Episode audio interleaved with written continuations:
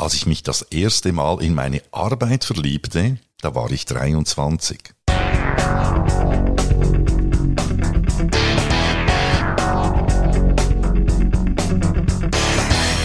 Hallo und herzlich willkommen zum Sales Podcast. Handfeste Tipps für deinen Verkaufserfolg von und mit Dieter Menihardt.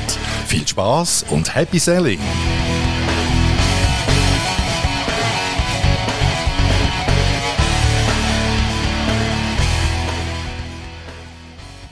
Diese Folge ist eine sehr persönliche Story, die ich aber hier sehr gerne auch mit dir teile. Ja, der Anfang dieser Liebe, der war allerdings alles andere als sicher und nämlich aus dem Grund, ich war mir nicht sicher, ob ich dieser Aufgabe am neuen Ort gewachsen sein würde. Aber beginnen wir doch am Anfang am besten. Ja, ich hatte ein Vorstellungsgespräch im Musikhaus Jecklin in Zürich. Das war ein renommiertes Musikhaus, das es leider heute nicht mehr gibt, aber ja, c'est la vie. Auf jeden Fall, da saß mir der Chef, der Gründer äh, gegenüber, der Herr Jecklin, und mit dem hatte ich ein für mich recht einschüchterndes Vorstellungsgespräch. Und am Ende, da leitete er mich an zwei Mitarbeiter in der HIFI-Abteilung, weil da ging es um einen Job als Verkäufer in der HIFI-Abteilung, an zwei dieser Verkäufer weiter mit dem Kommentar, die beiden werden jetzt sehen, ob sie bei uns arbeiten werden oder nicht. Ja, und die beiden Herren, das waren Herr Hackmann und ein Herr Köpenick, die waren etwas älter als ich und die befragten mich zu meinen Kenntnissen über eben gehobenes HIFI und was ich über die Kundenberatung an eine sehr anspruchsvolle Kundschaft verstehen täte. Ja, und dann am Ende war Herr Hackmann dafür, mich einzustellen und Herr Köpenick war dagegen.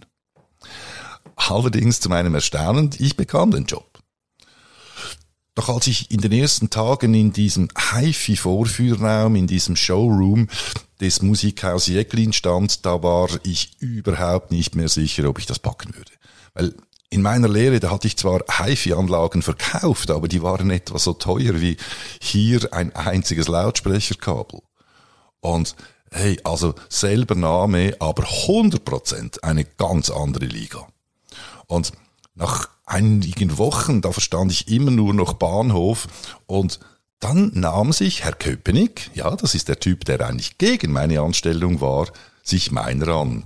Und zuerst gab er mir den Tipp, alle HiFi-Fachzeitschriften zu lesen, von denen es eine ganze Menge im Showroom äh, rumlagen. Und er gab sie mir auch mit nach Hause und ich las sie in meiner damals winzigen Einzimmerwohnung auf dem Bett, dem Boden oder sogar in der Badewanne. Und danach, da begann er mich abzufragen, was ich denn gelesen hätte und wie ich die technischen Inhalte auch äh, interpretieren täte. Und wo ich was eben nicht verstand, und das war eine ganze Menge, da erklärte er es mir geduldig. Und nach einer Zeit, nach einiger Zeit da begann er mit meinem Hörtraining. Er forderte mich auf, die verschiedenen Klangeigenschaften der HiFi-Geräte und der Lautsprecher zu beschreiben und auch zu beurteilen. Und da kam es vor, dass wir manchmal bis spät nach 10 Uhr abends auch in diesem Showroom saßen und hier Hörvergleiche machten, Klangvergleiche und ich lernte so viel wie in meinem, meiner ganzen Lehre zusammen nicht. Ja.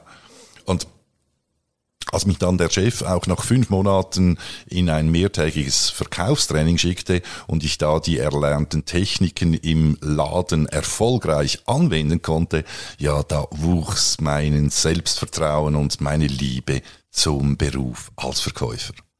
Und in den kommenden fünf Jahren, da war jeder einzelne Tag nie Arbeit, sondern wirklich reines Vergnügen.